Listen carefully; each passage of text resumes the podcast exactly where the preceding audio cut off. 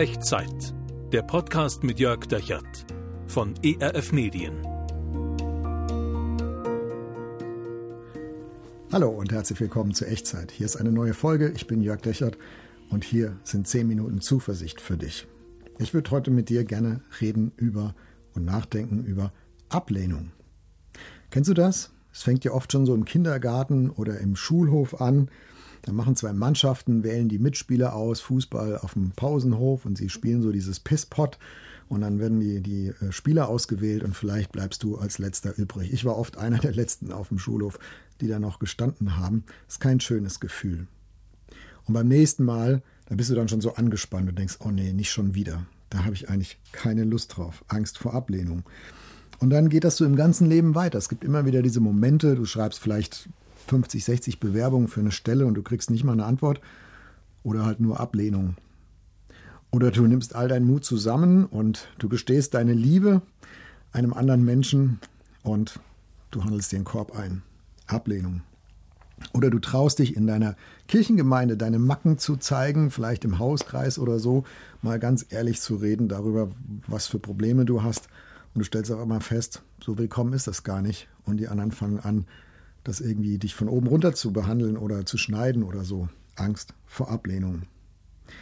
Wie komme ich an? Wie werde ich aufgenommen? Wie werde ich angenommen? Ich glaube, das sind ganz normale Fragen, die, die in jedem Lebensalter zum Leben dazugehören, die für uns wichtig sind, die uns antreiben und in der eine Menge Anspannung steckt und wenn es gut geht, auch Entspannung steckt, nämlich dann, wenn wir angenommen werden und wenn alles am Ende irgendwie gut ausgeht. Und diese Angst vor Ablehnung, die kann manchmal Leben richtig vergiften. Es gibt Menschen, die, die leben in, in einem vergifteten Leben, weil sie Ablehnung auf eine Art und Weise erfahren haben und damit so umgegangen sind, dass sich das auf alles, was in Zukunft passiert, drauflegt. Dass sie praktisch schon morgens aufstehen mit der Erwartung, heute werde ich sicher wieder von anderen abgelehnt werden. Und vielleicht kennst du das von innen und vielleicht kannst du es dir, wenn du es nur von außen kennst, vorstellen, wie das sein muss. Wenn, ich, wenn jeder Begegnung die Luft anhalten muss, ob nicht schon wieder Ablehnung passieren wird. Es vergiftet das Leben. Und ich kann gut verstehen, wenn jemand dann sagt, oh, bloß keine Ablenkung, äh, bloß keine Ablehnung mehr, also am besten auch bloß keine Beziehung mehr, keine Offenheit mehr, kein Risiko mehr, Rückzug oder Kampf, alleine sein, der Stärkere sein. Und wenn du diese Person bist, wenn du sagst, ja genau, das kenne ich von innen, so geht's mir, dann möchte ich dir heute Mut machen mit einer Geschichte aus einem, von einem Typen aus dem Alten Testament, den wir in der letzten Echtzeitfolge schon mal angefangen haben, so ein bisschen anzugucken. Jakob, der Enkel von Abraham. Und ähm, der wird uns auch in der nächsten Folge noch begleiten. Heute schauen wir uns die Geschichte an, wo Jakob Angst vor Ablehnung hat, massiv vor einer Begegnung mit seinem Bruder Esau. Bruder der äh, Esau, der, der Zwillingsbruder, der etwas ältere, der dominantere. Und ähm, ich erzähle dir mal ein bisschen was zu der Vorgeschichte, zum Hintergrund.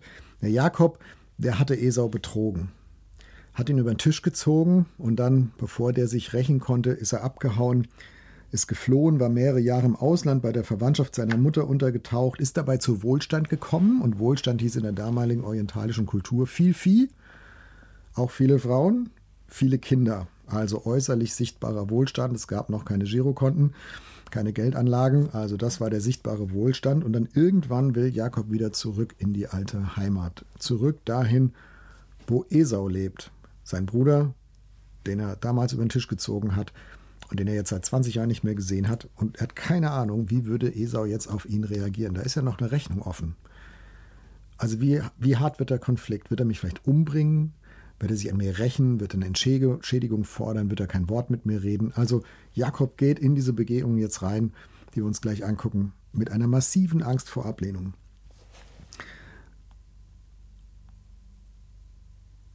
Und da der Jakob da nicht so unvorbereitet reingehen will, hat er eine Idee. Er schickt Boten voraus und sagt: Guckt ihr schon mal, wie der Esau so drauf ist? Ähm, wie denkt er überhaupt über mich? Und die Boten kommen zurück zu Jakob und sagen: also sieht nicht gut aus. Der Esau ist mit 400 Mann auf dem Weg hierher. Also eine kleine Streitmacht. Alle seine Knechte und äh, Hirten und so, die irgendwie einen Knüppel halten konnten, die waren unterwegs und sind aufmarschiert auf Jakob und seine Familie und seine Herden zu. So stellt sich das Ganze dar. Und jetzt gucken wir rein in den Bibeltext 1. Mose, Kapitel 32, ab Vers 7. Die Boten kamen zu Jakob zurück und sprachen: Wir kamen zu deinem Bruder Esau, und er zieht dir auch entgegen mit 400 Mann. Da fürchtete sich Jakob sehr, und ihm wurde bange, und er teilte das Volk, das bei ihm war, und die Schafe und die Rinder und die Kamele in zwei Lager, und sprach: Wenn Esau über das eine Lager kommt und macht es nieder, so wird wenigstens das andere entrinnen. Also, Jakob befürchtet das Schlimmste und er teilt seinen Besitz, seine Herden, er teilt seine Kinder auf, er teilt seine Frauen auf, das ist nochmal ein Thema für sich. Hier kommen 400 Mann auf ihn zu, der ganze Clan von Esau und äh, Jakob muss den wirtschaftlichen Totalverlust oder vielleicht sogar den Verlust an Leib und Leben befürchten und er versucht das Risiko zu minimieren, wenn er in diese Begegnung jetzt reingeht. Und deswegen teilt er alles auf, vielleicht wird wenigstens die Hälfte überleben. Und er selbst? Ich meine, er kann sich selbst ja nicht aufteilen oder kopieren. In seiner Not fängt er an zu beten. Vers 10. Du Gott meines Vaters Abraham und Gott meines Vaters Isaak, betet Jakob, Herr, der du zu mir gesagt hast, zieh wieder in dein Land und zu deiner Verwandtschaft, ich will dir wohltun. Errette du mich von der Hand meines Bruders, von der Hand Esaus. Denn ich fürchte mich vor ihm, dass er komme und schlage mich. Du hast gesagt, ich will dir wohltun und deine Nachkommen machen wie den Sand am Meer, den man der Menge wegen nicht zählen kann.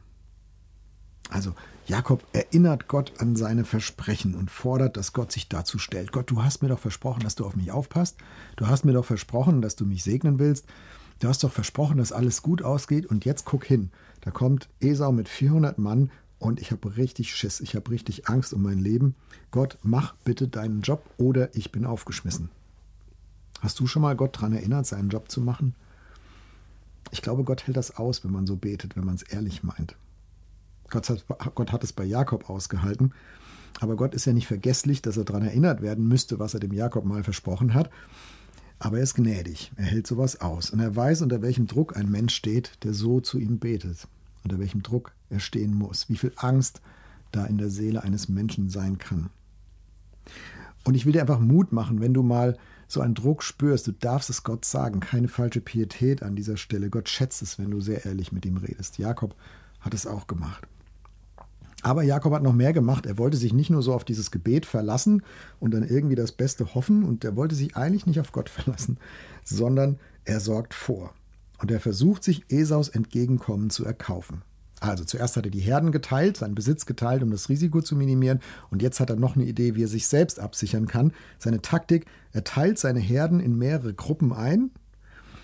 Immer kommt immer ein Hirte dazu, der auf die jeweilige Herde aufpasst. Und dann schickt er die in Wellen vor sich her, sodass der Esau auf dem Weg zu Jakob immer wieder einer neuen Herde von Jakob begegnen muss, bis er am Ende tatsächlich beim Jakob angekommen ist. Und seine Hoffnung, die Hoffnung von Jakob ist, vielleicht würde der Esau nach der zweiten, dritten, vierten, fünften Herde, die ihm da so entgegenkommt, als Geschenk entgegenkommt, irgendwann sagen, so, jetzt ist mein Ärger verflogen, jetzt bin ich besänftigt und jetzt tue ich dem Jakob auch nichts mehr. Das war die Hoffnung. Also Jakob, ein irrer Taktiker. Und Jakob befiehlt seinem ersten Knecht, Vers 18, wenn dir mein Bruder Esau begegnet und dich fragt, wem gehörst du an, wo willst du hin, wessen Eigentum ist das, was du vor dir hertreibst, sollst du sagen, es gehört deinem Knecht Jakob, der sendet es als Geschenk seinem Herrn Esau, und er selbst zieht hinter uns her. Und ebenso gebot er es dem zweiten Knecht und dem dritten und allen, die den Herden nachgingen. Denn Jakob dachte, ich will Esau versöhnen mit dem Geschenk, das vor mir hergeht. Danach will ich ihn sehen, vielleicht wird er mich annehmen. Also in seiner Angst vor Ablehnung, in seiner Erwartung der sicheren Ablehnung, versucht Esau Geschenke vorne wegzuschicken, in der Hoffnung, dass er ihn danach sehen will, der, der Esau, den Jakob, und dass am Ende vielleicht alles gut ausgeht. Hast du aufmerksam zugehört? Ich will Esau versöhnen mit dem Geschenk, das vor mir hergeht. Erst danach will ich ihn sehen. Vielleicht wird er mich annehmen. Also für mich wird er das Herz von Jakob sichtbar die tiefe sitzende Angst vor Ablehnung und die tief sitzende Sehnsucht, angenommen zu sein. Ob das jetzt berechtigt ist oder nicht, aber das ist das, was ihn treibt. Kennst du das? Auch ohne, dass du Herden vor dir wegschickst, vor dir herschickst, Angst vor Ablehnung und so die tief sitzende Sehnsucht, angenommen zu sein. Wie gut dass Gott nicht so ist. Wie gut, dass Gott nicht so ist, wie der Esau, den der Jakob befürchtet. Jahrhunderte nach dieser Geschichte hat Jesus Christus das gezeigt im Neuen Testament und demonstriert all denen, die zu seiner, zu Jesus Zeit Angst vor Ablehnung hatten und hat ihn hat sie angefleht und hat ihnen das gezeigt und nahegelegt und gepredigt und, und sie eingeladen und geworben und gesagt, Gott ist ein liebender Vater im Himmel. Gott ist ein liebender Vater im Himmel. Gott vergibt dir deine Schuld. Gott beschenkt dich mit einem neuen Leben. Gott zieht dich an, er sieht dir bis ins Herz, aber er macht dich nicht platt, sondern er nimmt dich an, so wie du bist, aus Gnade. Also genau das Gegenteil von dem, was der Jakob hier lebt. Bei Gott brauchst du nicht den Jakob zu machen. Du brauchst Gott keine Geschenke vorne wegzuschicken, um ihn irgendwie zu besänftigen, gnädig zu stimmen. Er sieht dich schon jetzt, wie du bist. Er sieht dir bis ins Herz rein und er sieht dich liebevoll an. Und wenn du dich auf diese Gnade Gottes verlässt, wie Jesus sie dir zeigt und anbietet, dann wird Gott dich annehmen. Also das ganze Programm, was der Jakob hier auffährt in Richtung Esau, das ist bei Gott alles unnötig. Gott ist der, der dir ein Geschenk macht. Gott ist der, der dir begegnen will. Gott ist der, vor dessen Ablehnung du keine Angst zu haben brauchst. Und es ist mir so wichtig, dir das heute zuzusprechen. Und am Jakob, an dem Beispiel von Jakob zu zeigen, ja, gegenüber Menschen haben wir manchmal so viel Angst vor Ablehnung angestaut. Aber wir brauchen das nicht auf Gott zu übertragen. Gott ist anders. Und wenn du jetzt sagst, ich bin da noch nicht so sicher, aber ich möchte mal einen Schritt auf diese Wirklichkeit zugehen, dann lade ich dich ein, jetzt mit mir zu beten. Und die Worte, die du mich sagen hörst, sprechen hörst, in deinem Herzen zu deinen eigenen zu machen und dich dazu zu stellen. Ich bin sicher, dass Gott das ehren wird, dass Gott das sehen wird, hören wird und dass Gott darauf reagieren wird. Lass uns zusammen beten. Gott, danke, dass du mich siehst. Danke, dass du mir vergibst, was ich verbockt habe. Danke, dass du mich annimmst mit allen Schrägheiten, so wie ich halt bin. Bitte hilf mir zu lernen, keine Angst zu haben vor Ablehnung von dir. Hilf mir mit deinem Entgegenkommen zu rechnen. Du bist der, der mich beschenkt. Es gibt nichts, was ich dir geben könnte, um dich umzustimmen. Danke, dass ich das auch gar nicht brauche. Danke, dass du mich mit Liebe anguckst. Amen. Jetzt bin ich natürlich gespannt, was dich gerade so bewegt an dieser Stelle, in dieser Echtzeitfolge. Was nimmst du mit aus dieser Folge so in die nächsten Tage? Schreib mir doch, wenn du magst. Entweder unten in die Kommentare oder per E-Mail an echtzeit.erf.de. Ich würde mich freuen, von dir zu hören. Was ich dir mitgeben möchte, sind so ein paar Takeaways, ein paar Dinge, Gewissheiten zu mitnehmen aus diesem Thema heute, aus dieser Folge. Angst vor Ablehnung kann dein Leben vergiften. Aber zum Glück ist Gott anders als wir Menschen. Er will keine Geschenke von dir, er schaut dich liebevoll an, er vergibt dir, was war, und er nimmt dich von Herzen an, wenn du dich auf ihn einlässt. Und wenn du zu ihm kommst, dann kannst und dann darfst du mit seinem Entgegenkommen rechnen. So ist Gott. Und den Segen Gottes, den, den möchte ich dir auch noch zusprechen. Der Herr segne dich und behüte dich. Der Herr lasse sein Angesicht leuchten über dir und sei dir gnädig. Der Herr erhebe sein Angesicht auf dich und schenke und erhalte dir seinen Frieden. Amen. Das war Echtzeit. Zehn Minuten Zuversicht für dich. Der Podcast mit Jörg Dechert von ERF Medien.